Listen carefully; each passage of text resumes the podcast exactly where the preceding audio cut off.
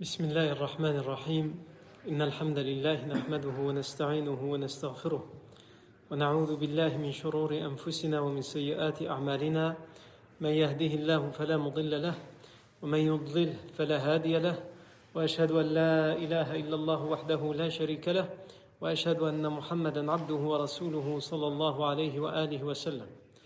يا أيها الذين آمنوا اتقوا الله حق تقاته ولا تموتن إلا وأنتم مسلمون. يا أيها الناس اتقوا ربكم الذي خلقكم من نفس واحدة وخلق منها زوجها وبث منهما رجالا كثيرا ونساء واتقوا الله الذي تساءلون به والأرحام إن الله كان عليكم رقيبا. يا أيها الذين آمنوا اتقوا الله وقولوا قولا سديدا يصلح لكم أعمالكم ويغفر لكم ذنوبكم ومن يطع الله ورسوله فقد فاز فوزا عظيما. أما بعد فإن أصدق الحديث كتاب الله تعالى وخير الهدي هدي سيدنا محمد صلى الله عليه وسلم وشر الأمور محدثاتها وكل محدثة بدعة وكل بدعة ضلالة وكل ضلالة في النار أجارني الله وإياكم من النار ثم ما بعد La fois dernière, on s'est arrêté au sort qui est réservé aux prisonniers. Donc, comme on l'a dit, les musulmans ont fait 70 prisonniers.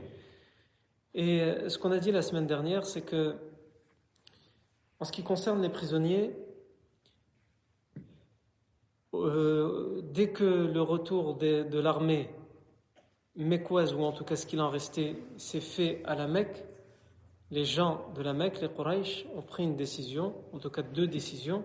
La première, c'est interdiction de pleurer et de se lamenter pour les morts jusqu'à ce qu'ils prennent leur vengeance.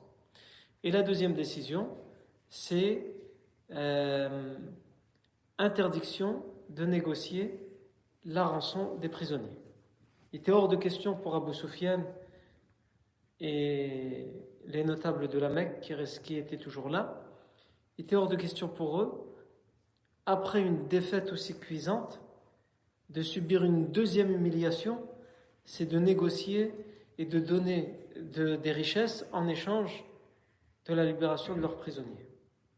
Non seulement ils avaient perdu la guerre, ils avaient perdu le butin, puisqu'ils avaient ramené beaucoup de butin avec eux pendant la, pendant la guerre, ils ont tout perdu dans cette armée, et en plus de ça, il aurait fallu, donc c'était hors de question. Mais on a vu que les familles des Quraysh qui étaient prisonniers étaient pressées d'avoir l'aval et la Bilayra, selon certaines versions, ou Ibn Subayra, selon d'autres versions. Et on avait dit que cet homme, il va être le premier à être libéré. Cet idolâtre va être le premier à être libéré. Comment? Son fils va négocier la libération, il va enfreindre l'interdiction qui a été émise par les Quraysh. Et d'ailleurs, le professeur sallam, selon Ibn Hisham, avait dit aux Médinois et aux compagnons à Médine, en parlant de ce prisonnier, juste avant que son, son, fils ne débarque à Médine pour négocier sa libération, il va dire Inna lahubnan kayisan tajiran dhamal فكأنكم به قد جاءكم في طلب أبيه في طلب فداء أبيه Cet homme, ce prisonnier, Abu Wada' ibn Subarata ou ibn Subayrata al-Sahmi, il a un fils, un grand commerçant à la Mecque, qui a beaucoup d'argent. Et c'est comme s'il était déjà parmi vous pour négocier sa libération. Et en effet, son fils, qui s'appelle Muttalib ibn Abi Wada'a, il va demander à Abu Sufyan, n'est-il pas temps de libérer les prisonniers, d'aller négocier les, rançons? Et les Quraysh vont refuser, et Abu Sufyan en particulier. Non, hors de question. Hors de question de subir une double humiliation. Et il va dire Sadaqtum, vous avez raison, vous avez pris le bon choix. Parce qu'il voit de toute façon que ça ne sert à rien. Et certes, avec certaines personnes, tu essayes de négocier, de ramener les arguments, mais si tu vois qu'au bout d'un moment, ça ne sert à rien, là, passe à autre chose. Fais ce que tu as à faire si tu es convaincu. Donc il va leur dire, vous avez raison, faites, faites comme vous dites. Il va attendre que la nuit arrive, il va se faufiler, il prend sa monture et il part à Médine. Et il arrive et il dit Je veux mon père. Évidemment, les musulmans lui disent Tu ne l'auras pas gratuitement. C'est combien? Que les musulmans s'attendent à négocier.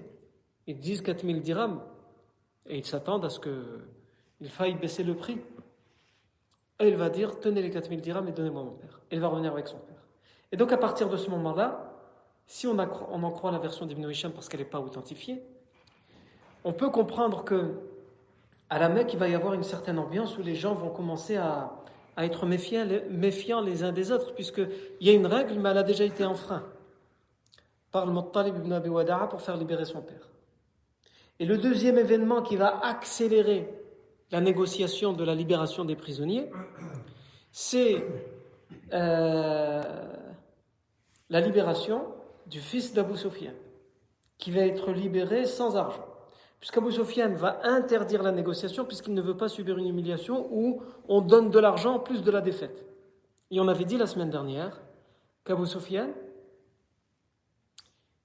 quand on va lui suggérer de négocier pour faire libérer son fils, Amr ibn Abi Sufyan, il va dire Qatalu Hanzala, Qatalu Hanzala, wa afdi Amra,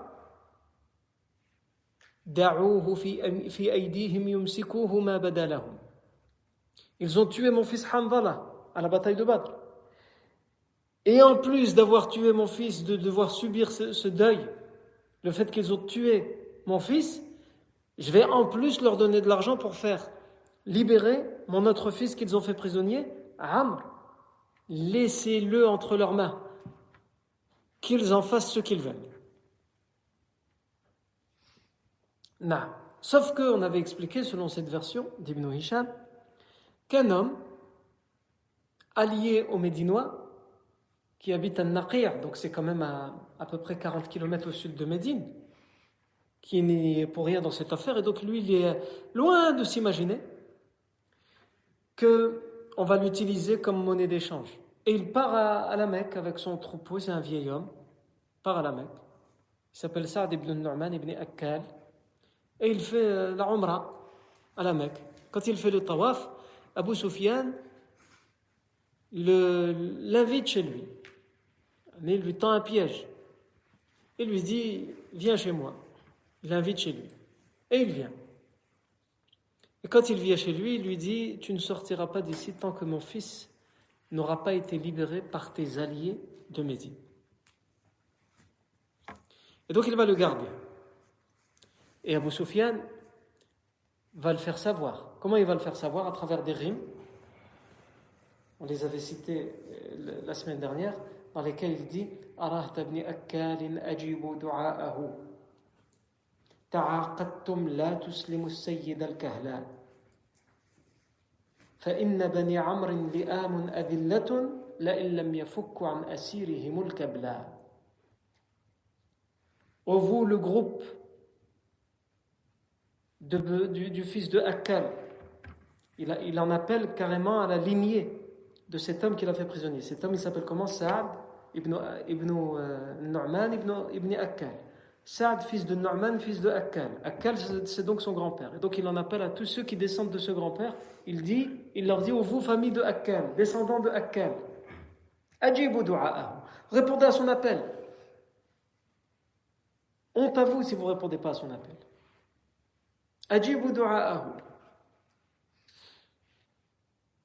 Il va même jusqu'à les insulter, les humilier dans ses rimes parce qu'il dit D'abord, il leur dit Vous aviez pourtant promis, vous étiez pourtant engagé de ne jamais livrer quelconque personne. Et en parlant de lui, dit Sayyid al-Kahla? Cet homme, ce vieil homme, Sayyid al-Kahla.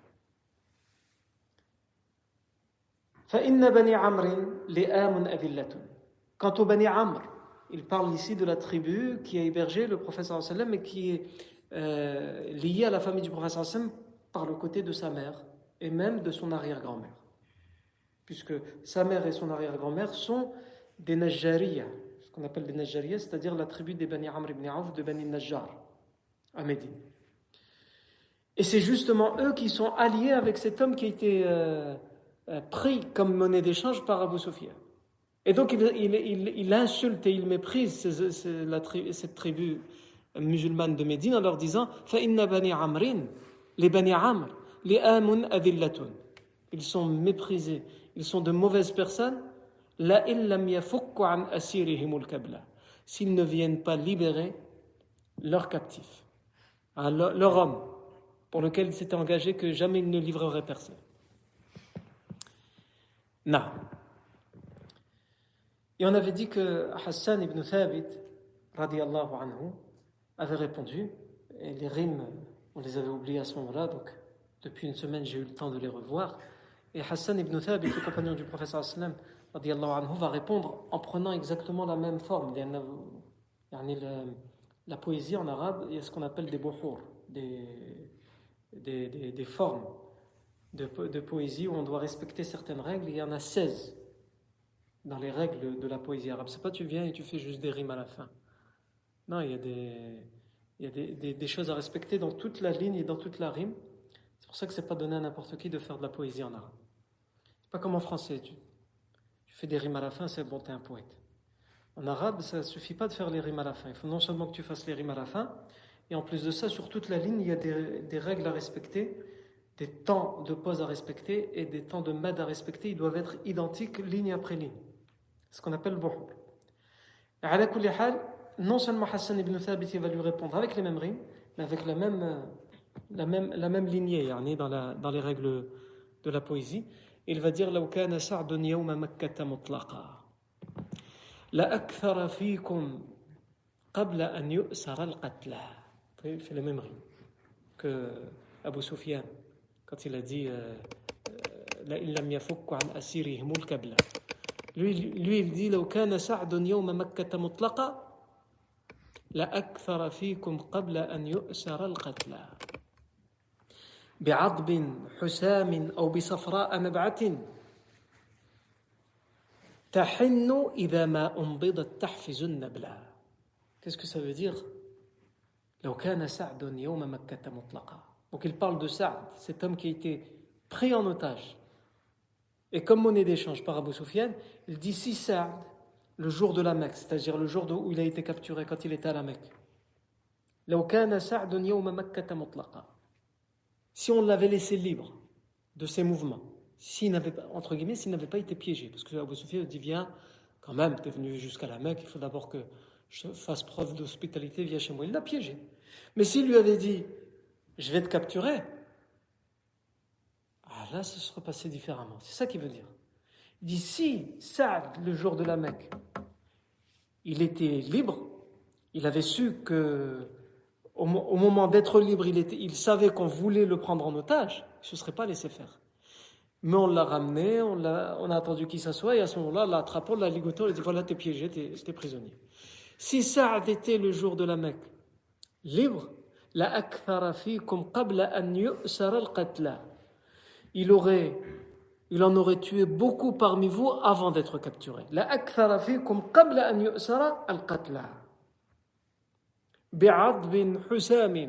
avec une épée aiguisée, il aurait multiplié les morts parmi vous. ou avec un arc. un arc qui vibre. lorsqu'on tire la, corde. Un arc qui vibre. lorsqu'on on tire la corde pour euh, lancer les flèches. Euh, les Bani Amr ibn Aouf, lorsqu'ils vont entendre ce qui est arrivé à leur allié euh, Saad ibn Nu'man ibn Akkal, ils vont, voir, ils vont venir voir le professeur sallam et vont lui demander de leur donner le fils d'Abu Sufyan pour qu'il puisse libérer en échange cet homme, Saad ibn, Abi, euh, Saad ibn Nu'man ibn Akkal. Donc ici, il y a une chose importante à comprendre, c'est que les idolâtres de la Mecque franchissent une nouvelle étape dans la transgression. On avait dit au début, c'est qu'ils refusaient qu'à la Mecque qu'il y ait des musulmans et que cette religion de l'islam existe. Les musulmans de la Mecque ont pris la décision soit d'émigrer à Médine pour ceux qu'ils pouvaient, soit de cacher leur islam pour ceux qui restaient à la Mecque. Même ça, ce n'était pas satisfaisant pour les Quraysh, puisque ils, ont envoyé, on avait expliqué euh, lors des derniers cours, l'année dernière ou l'année d'avant, on avait expliqué qu'ils envoyaient des lettres secrètes aux différentes tribus qui n'étaient pas musulmanes, à Médine pour leur dire, c'était à la fois des lettres qui leur disaient aidez-nous à venir à bout des musulmans qui, sont, qui ont pris refuge chez vous, et en même temps aussi des avertissements et des menaces contre ces tribus s'ils donnaient refuge aux musulmans et au prophète Mohammed. Donc ça, c'était aussi une autre étape qui avait été franchie. Et après ça, comme ce n'était pas satisfaisant pour les Quraysh, les idolâtres de la Mecque, ils ont carrément interdit aux Médinois musulmans l'accès au lieu ça, alors qu'il était déjà interdit aux Mécois musulmans. Là, ils vont interdire aux Médinois musulmans, un tel point que, Saad ibn Mu'ad va être menacé euh, alors qu'il est sous la protection d'Umayy ibn Khalaf. Et là maintenant, l'étape qui vient d'être franchie en plus dans la transgression, c'est carrément des alliés aux Médinois. Des gens qui sont alliés aux Médinois, puisque vous êtes alliés aux Médinois qui, eux, sont alliés aux musulmans, ils peuvent être pris en otage, comme l'a été Saad ibn euh, al-Nu'man ibn Akkal. Ici, on peut donner quelques exemples de prisonniers qui vont être libérés. On vient de le faire avec, euh, avec euh, le fils d'Abu Sufyan, Amr ibn Abi Sufyan. On l'a fait avec Abu Wada'a ibn, ibn Sabra al-Sahmi ou ibn Subayrat al-Sahmi mais on peut le faire avec d'autres. Mais avant de faire ça, c'est que, bien sûr, on ne va pas pouvoir citer toutes les libérations des prisonniers, mais au moins quelques-unes les plus importantes. Et avant de faire ça, si on résume, après avoir vu toutes les libérations, on peut dire une chose, c'est que euh, les libérations vont se faire de manière différente, moyennant rançon, mais les rançons sont de différents types. Et la rançon qu'on considère comme la plus haute, c'est les 4000 dirhams, 4000 pièces d'argent. On a deux exemples. L'exemple de Abu Wada'a, justement, quand son fils il est venu, il a dit c'est combien? 4000 dirhams, il n'a pas négocié, il a libéré son père euh, pour cette somme-là. On a aussi l'exemple de, euh, on l'avait cité, Abu, Abu, Aziz ibn Umar, le, fils de le frère de Mus'ab ibn Umayr, qui va être libéré par sa mère, qui est une riche commerçante, qui va dire c'est quoi le prix le plus haut? 4000, je donne 4000, je négocie pas. Allez rendez-moi mon fils. Donc il y a les 4000 dirhams. On sait dans d'autres histoires de libération de prisonniers que certains vont payer, et ça on va le voir à partir d'aujourd'hui, Inch'Allah, jusqu'à 111. 11 c'est une unité de mesure. 111 d'argent ou d'or. Par exemple, l'Abbas ibn Abdel Muttalib, l'oncle du professeur qui pourtant va crier sur les toits qu'il est musulman, qu'il a qu'il a été ramené de force, le professeur Hassan va exiger de lui 111 d'or pour sa libération, comme on va le voir. Euh, le, frère de Ali ibn Abi Talib, donc le, cousin du prophète Mohammed, lui aussi, pas 111, mais lui 91 d'or. Un autre cousin du prophète 40 onces d'or. Euh, on sait que la fille du professeur Zainab, anha, qui elle est retenue à la Mecque par son mari, qui n'est pas musulman, en tout cas pas encore, et par la famille de son mari. Alors qu'elle, elle affirme être musulmane et suivre la religion de son père. Mais son mari ne l'est pas, en tout cas il ne l'est pas encore, et sa belle famille la retient. Et son mari, euh, Zainab, donc le beau-fils du prophète sallam, le gendre du prophète sallam, va participer à la bataille de Badr parmi les idolâtres. Elle va être faite, il va être fait prisonnier. Et euh, Zainab veut faire libérer son mari, elle va envoyer ce qu'elle a de plus précieux, c'est son colis. Et elle va faire libérer son mari en échange de son collier. Ça, on verra cette histoire en détail. Et il y a certains qui ont été faits prisonniers qui n'ont personne pour les libérer, que même s'ils ont de la famille, ces familles sont des familles pauvres, ils n'ont rien. Et le Sam ne va pas les exécuter parce qu'ils n'ont rien à donner, et il ne va pas les laisser prisonniers parce qu'ils n'ont rien à donner, il va leur proposer, pour ceux qui ont une compétence, par exemple l'écriture et la lecture, va leur dire, eh bien, en échange d'enseigner à des enfants médinois l'écriture et la lecture, vous aurez votre libération. Si vous, vous enseignez à autant, par exemple, 10 enfants de Médine, la lecture et l'écriture, vous êtes libéré en échange. Donc il y a plusieurs formes de type de rançon, comme on l'a dit. En tous les cas, ces événements qu'on a vus vont pousser évidemment les euh, les idolâtres, à négocier la libération des prisonniers. Comme je l'ai dit la semaine dernière, cette libération, elle va se faire bien après. C'est juste que nous, comme on a commencé à parler des prisonniers, euh, on s'était arrêté à, Safra, on n'est pas encore arrivé à Médine avec l'armée médinoise musulmane, on n'est pas encore arrivé à la Mecque avec les Mécois, mais comme on a commencé à parler des prisonniers, puisque la question du sort des prisonniers va être réglée, va être posée, réglée à Safra, autant terminer sur tout ce qu'on a à dire sur les prisonniers, comment ils vont être libérés dès, bien des semaines plus tard, comme ça ensuite on passera à, tous les autres événements en revenant sur la chronologie à partir de Safra. Euh, ces événements vont faire que les euh, vont envoyer un émissaire pour faire libérer les prisonniers. Ils vont commencer par qui? Par le plus important.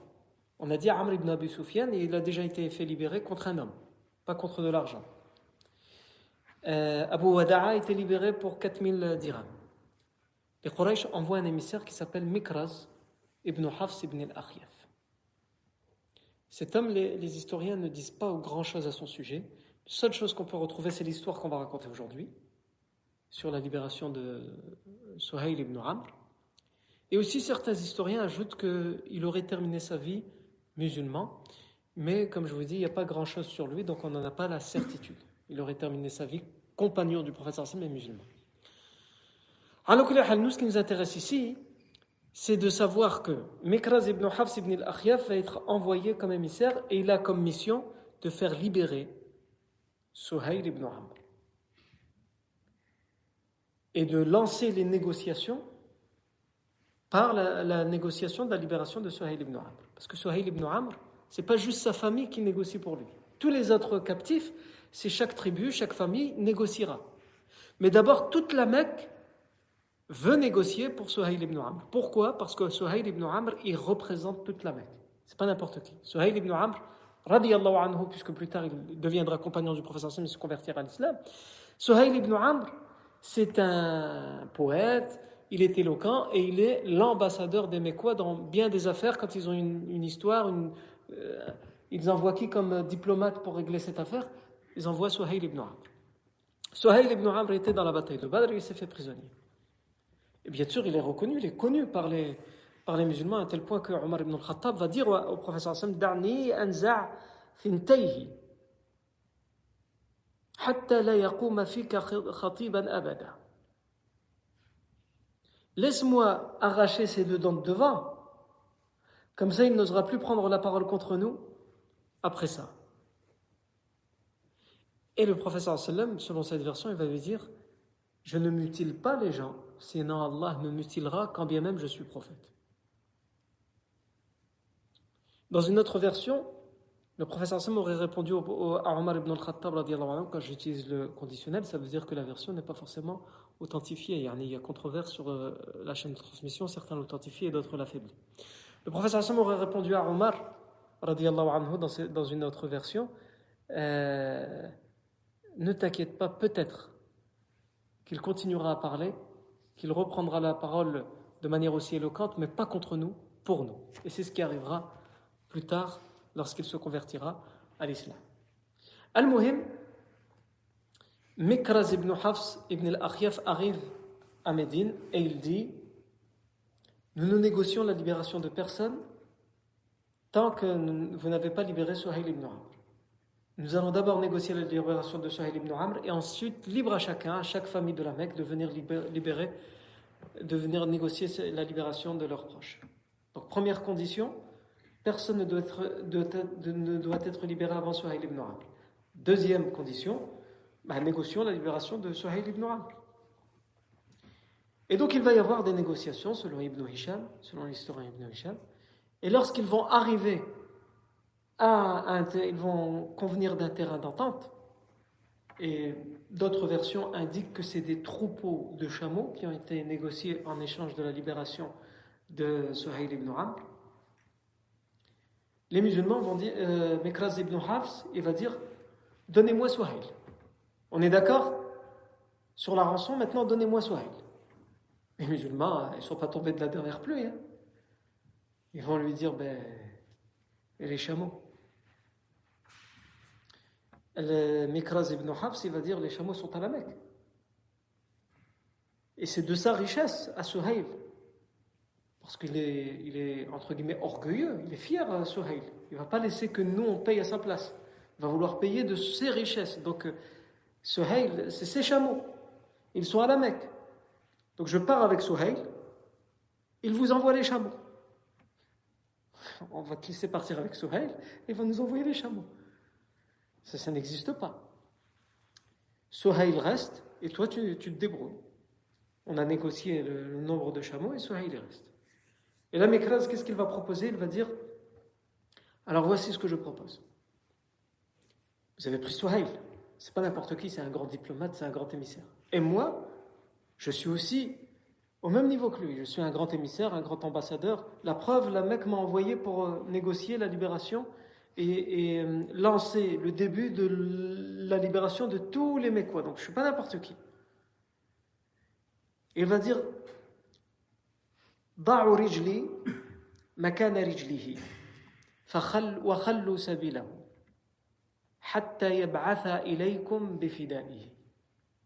Prenez mon pied et mettez-le à la place de son pied. C'est-à-dire son pied était attaché à une chaîne pour pas qu'il s'enfuit. Il va dire prenez mon pied et mettez-le à la place de son pied, à la chaîne. Et libérez-le, laissez-le partir. Afin qu'il puisse vous envoyer, depuis la Mecque, la rançon qu'on a négociée. Et ils vont accepter les musulmans. Ils vont dire ça, d'accord. Ça, on veut bien. Donc ils vont prendre Mikraz ibn Hafs ibn al-Akhyaf ils vont le faire prisonnier à la place de Sohail ibn Amr, afin que Sohail ibn Amr, il retourne à la Mecque et qu'il envoie les, euh, les chameaux. D'ailleurs, on, raconte que Mikraz ibn Hafs, qui est, comme on l'a dit, un éloquent, un ambassadeur, un diplomate, donc pour être comme ça à l'époque, il fallait être poète aussi. Qu'il était poète. Et il aurait dit à ce sujet ici, فيمان سبا فتى ينال الصميم غرمها ولا الموالية. رهنت يدي والمال أيسر من يدي علي ولكني خشيت المخازية. فقلت سهل فقلت سهيل خيرنا فاذهبوا به لأبنائنا حتى ندير الأمانية. Dans ces rimes, qu'est-ce qu'il nous dit? Il nous dit j'ai donné les plus précieux de nos chameaux. J'ai négocié contre les plus précieux des troupeaux de nos chameaux, afin de faire libérer Suhail, qu'il paye lui-même et pas ses alliés, par honneur et par fierté.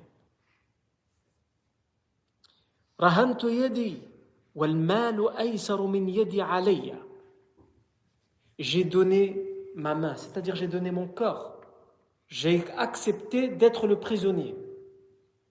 Alors que, il dit, alors que, alors que les richesses, pour moi, ça aurait été plus facile, j'aurais préféré donner.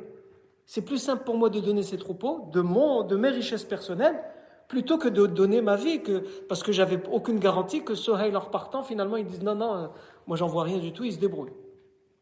Donc c'était plus simple pour moi de donner mes richesses et ça aurait été une dette entre lui et Souhaïl. Mais il a voulu, ah, par orgueil, par fierté, comme l'étaient les Arabes de l'époque, montrer qu'il était capable de, risquer sa vie. Et donc il va dire J'ai donné ma main, j'ai donné ma vie, alors que les richesses, donner les richesses aurait été plus simple pour moi.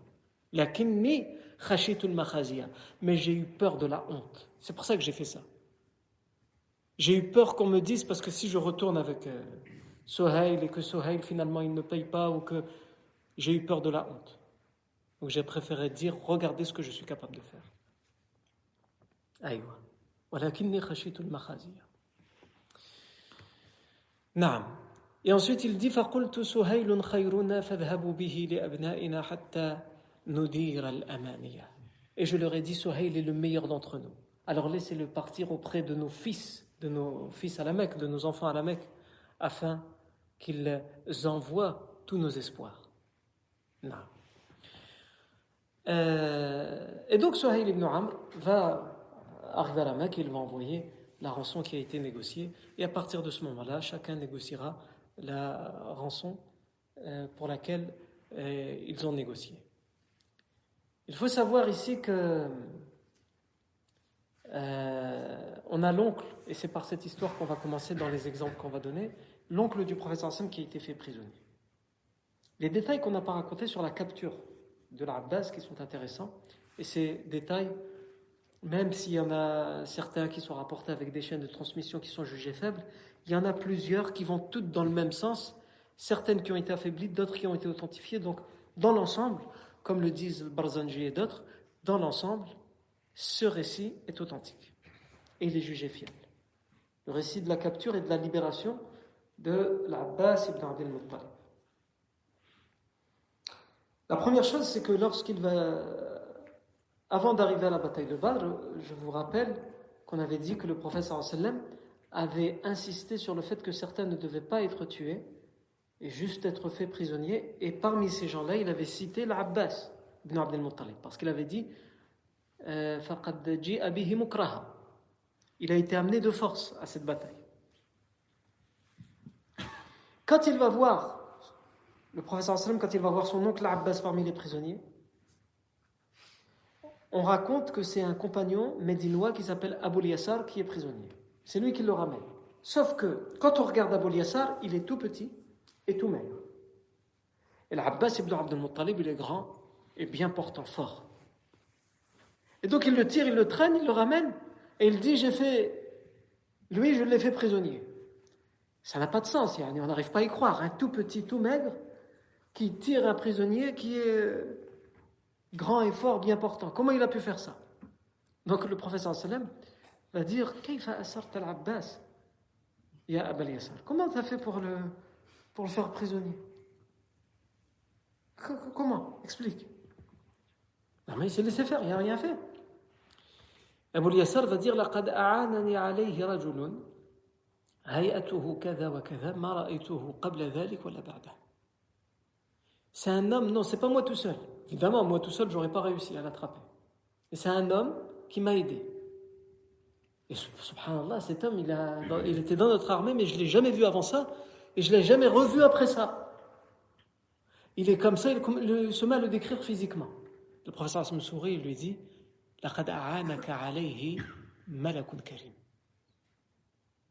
c'est un ange qui t'a aidé pour le prisonnier, pour le, faire capturer, pour le faire prisonnier. Il y en a, on avait expliqué qu'ils avaient été aidés par des anges. On avait cité des récits d'ailleurs authentiques qui le démontraient, qui le prouvaient. Dans une autre version, c'est l'Abbas qui a été aussi authentifié celle-là. L'Abbas qui dit Wallahi ya Rasulallah, asarani. Je jure au messager d'Allah que c'est pas lui qui m'a fait prisonnier.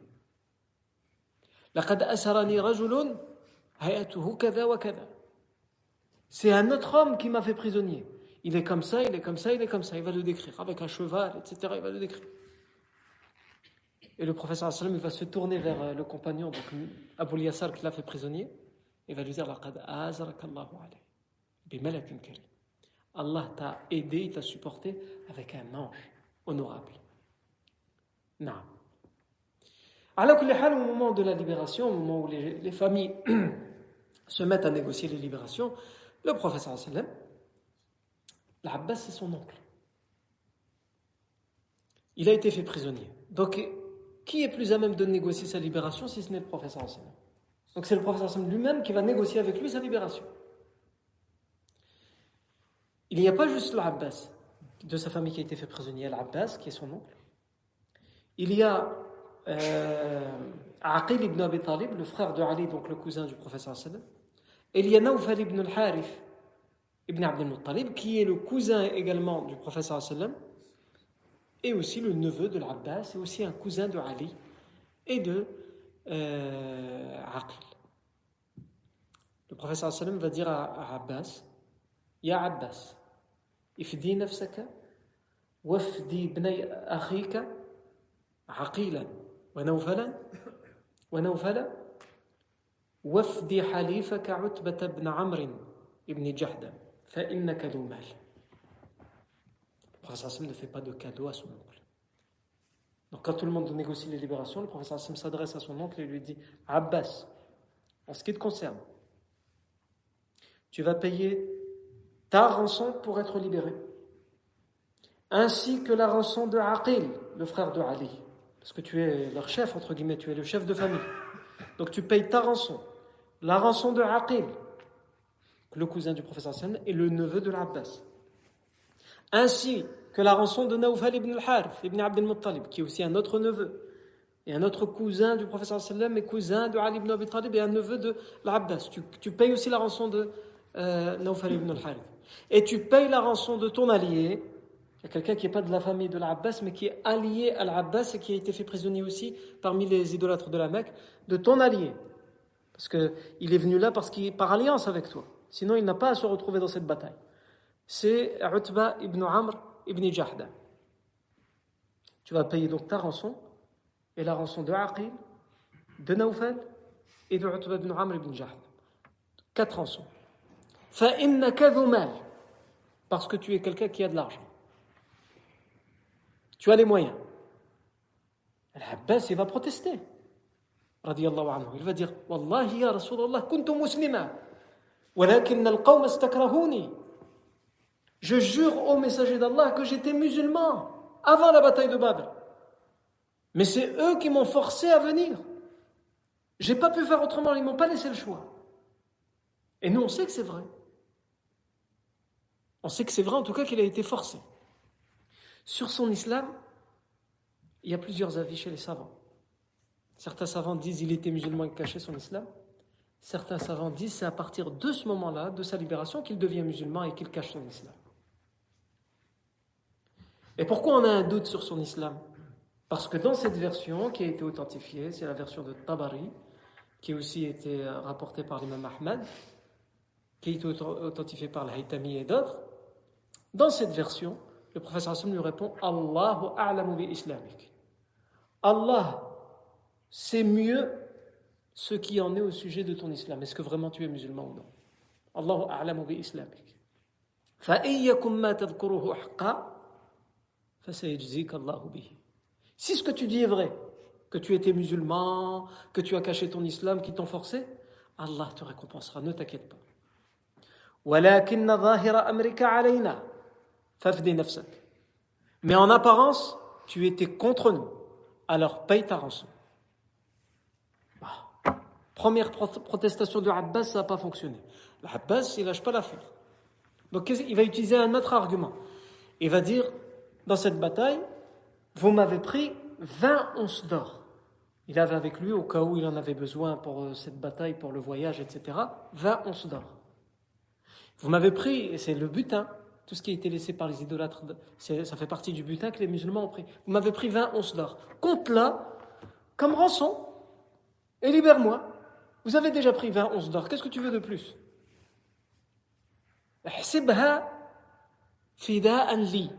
Il va lui dire compte-la comme rançon pour ma libération. Le professeur Sam va dire là,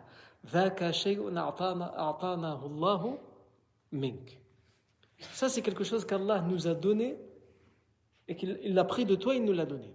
C'est pas toi qui nous l'a donné, tenez, non, non, non, ça c'est Allah qui nous l'a donné en l'apprenant de toi. Et là, il va, il va pas lâcher l'affaire, alors encore l'Abbas. Il a un autre argument, et cette fois c'est un argument de taille. Il va dire, mal. J'ai pas d'argent, j'ai plus rien, moi j'ai tout perdu, vous m'avez tout pris, j'ai rien. Le professeur Hassan va lui dire, فأين المال الذي وضعته بمكة حين خرجت من عند أم الفضل وليس معكما أحد فقلت لها إن أصبت في سفري هذا فللفضل كذا وكذا ولعبد الله كذا وكذا ولقثم كذا وكذا ولعبيد الله كذا وكذا Il va dire, j'ai, pas, j'ai plus rien. T'as plus rien.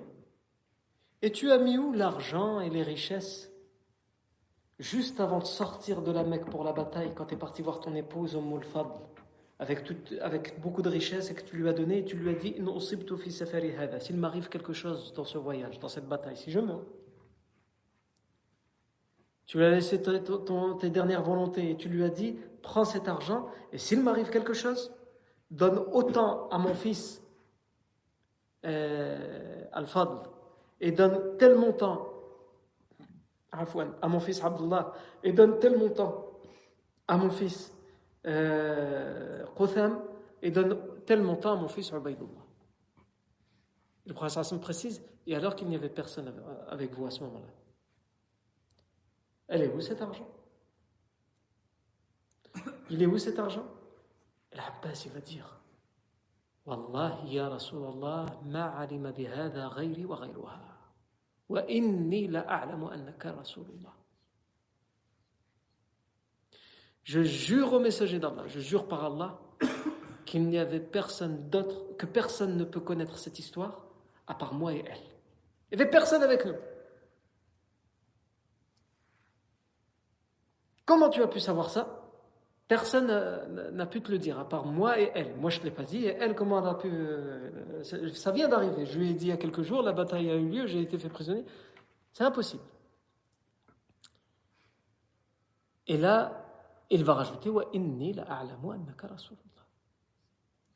Et je sais que tu es le messager d'Allah. Donc je sais que c'est pour ça que tu le sais. Parce que tu es le messager d'Allah, donc tu sais quelque chose que, normalement tu n'aurais pas pu savoir. Et il faut savoir ici que euh, c'est sur cette parole en fait. Qu'est-ce que cette parole veut dire? Est-ce qu'elle veut dire qu'officiellement il dit qu'il est musulman à partir de ce moment-là? Certains considèrent que ça, que c'est ça, il, il atteste à ce moment-là. Et d'autres disent non, il dit il la je sais. Pas forcément à partir de maintenant, je sais, j'ai toujours su que tu es le messager d'Allah. Donc j'ai toujours été musulman. C'est pour ça qu'il y a cette divergence entre les savants pour dire est-ce qu'il a, il a été musulman et il cachait son islam ou c'est seulement à partir de ce moment-là qu'il est musulman et qu'il va, qu'il va cacher son islam, puisque son islam, il va continuer à le cacher jusqu'à la libération de la Mecque. Sauf que là, c'est vraiment sûr qu'il est musulman et qu'il cache son islam, comme on le verra. Et d'ailleurs, ça va servir les intérêts du professeur islam et des musulmans, comme on va le voir. Et donc à ce moment-là, il va accepter, il va payer sa rançon, la rançon de son neveu Aqil, de son neveu Naufal et de son allié Utba ibn Amr ibn Jahl. Il va payer la rançon de tout le monde. Et il va se faire libérer, libérer les autres. Non. Sauf qu'au moment où il va faire apporter euh, ce qu'on lui demande, donc 111 pour lui, 91 pour Aqil, le frère de Ali, 41 pour euh, la libération de Naufal, et euh, je n'ai pas vu de version qui nous dit exactement de combien va être la rançon de, son allié euh, Amr ibn Utbah ibn Jahl. Mais les compagnons de Médine voient bien que cet homme, d'abord c'est l'oncle du prophète que le prophète avait prévenu avant la bataille, qu'il a été amené de force. Tout le monde sait qu'il a été amené de force. Qu'au minimum, il a été amené de force. Et qu'au maximum, non seulement il a été amené de force, et en plus il est musulman. Comment on va prendre 111 pour lui, 91 de sa poche à lui, pour son neveu, 40 pour notre... Donc les Médinois vont dire au professeur c'est trop. Surtout pour lui, c'est ton oncle. Le professeur il va dire La minhu dirhaman wahida ne laissez pas une seule pièce. Prenez tout. Ne laissez rien. Pour plusieurs raisons, le professeur Sim fait ça. Il fait ça pour montrer aux musulmans qu'il n'y a pas de différence entre sa famille et les autres. Ceux qui ont les moyens, ils doivent payer le, prix le plus fort parmi les prisonniers. Le professeur Hassan l'exige. C'est ceux qui n'ont pas les moyens, il leur dit bon, enseigne aux enfants médinois la lecture et l'écriture et en échange de ça, c'est bon, tu es libéré. Mais ceux qui ont les moyens, non. Sa famille, elle doit payer le prix fort. L'Abbas a les moyens. Le prince Hassan le sait, puisqu'il l'a prouvé en racontant cette histoire avec euh, son épouse au moment où il sort pour aller à la bataille de Badr. Donc c'est d'abord pour montrer qu'il n'y a pas de différence, le montrer aux musulmans, mais aussi c'est pourquoi? Pour protéger l'Abbas. Si l'Abbas rentre à la Mecque en disant j'ai été libéré sans payer de rançon, ou j'ai été libéré contre une toute petite rançon de rien du tout. L'Abbas rentre à la Mecque et il, avait, il était soupçonné d'être euh, justement un, musulman. Et là, à partir de ce moment-là, il sera vraiment musulman. On ne sait pas s'il l'était avant, mais à partir de ce moment-là, à partir de son retour à la Mecque, on sait qu'il est musulman. Et bien, à partir de ce moment-là, au moment où il va rentrer à la Mecque, les Quraysh vont savoir que lui, il a payé un des prix les plus forts Parce qu'il a payé ça, on lui a pris 20 onces en guise de butin. Il a payé sa propre rançon, 100 onces. Il a payé la rançon de ses deux neveux, 80 plus 40, donc 120 onces. Donc en tout, ça nous fait euh, bientôt 300 onces si on compte le butin avec. Et on n'a pas la somme de la rançon qu'il a payée pour son allié, mais ça va probablement dépasser les 300 onces. Donc c'est la rançon la plus forte. C'est une manière de protéger son oncle pour pas qu'il soit encore soupçonné d'être musulman. Vous dites que je suis musulman? Vous dites que vous me forcez à être hostile à mon neveu Regardez combien j'ai payé. Personne n'y a payé autant que moi pour ma libération. Ivan, on voit le stratège qui est le prophète Mohammed. En même temps, il éduque ses compagnons en faisant ça, et en même temps, il envoie un message aux Mécois, et en même temps, il préserve quelqu'un qui va devenir un informateur pour le prophète. Il va avoir, à partir de ce moment-là, une place très importante pour les musulmans puisqu'il ne sera plus soupçonné par les Quraysh. C'est bon, il a prouvé en assistant à la bataille de Badr, en s'étant privé de toutes ses richesses, il, va, il aura prouvé qu'il n'est pas d'obédience, de complicité avec les musulmans, en tout cas aux yeux des, des idolâtres. Et donc il pourra librement envoyer les informations que le professeur a besoin et qu'il souhaite. Non. Et euh, on peut également parler de Aqil ibn Abi Talib, certains détails sur sa libération. Aqil ibn Abi Talib. Et aussi l'autre exemple qu'on peut citer, c'est la libération du gendre du professeur sallam, euh, le mari de, de, Zainab, la fille du professeur sallam. Et tout ça, c'est ce que nous verrons la fois prochaine. Bibnillah tabaraka wa ta'ala. Barakallahu fikum pour votre attention. Subhanakallahu wa bihamdika. Ashhadu an la ilaha illa ant. Nastaghfiruka wa natubu ilayk.